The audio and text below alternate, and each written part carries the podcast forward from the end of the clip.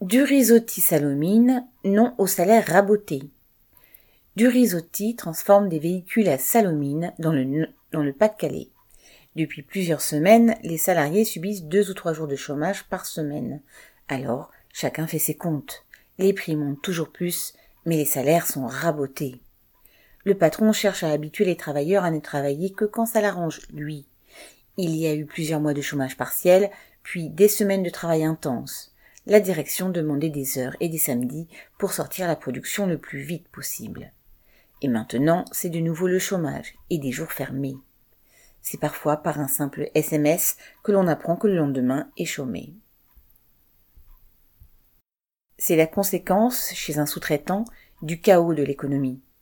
La crise des semi-conducteurs et le retard des pièces conduit depuis des mois à des arrêts de ligne chez les constructeurs automobiles. Chez les sous-traitants comme Dorizotti, les véhicules arrivent au compte-gouttes. La direction ne cherche pas du tout à laisser et répartir le travail.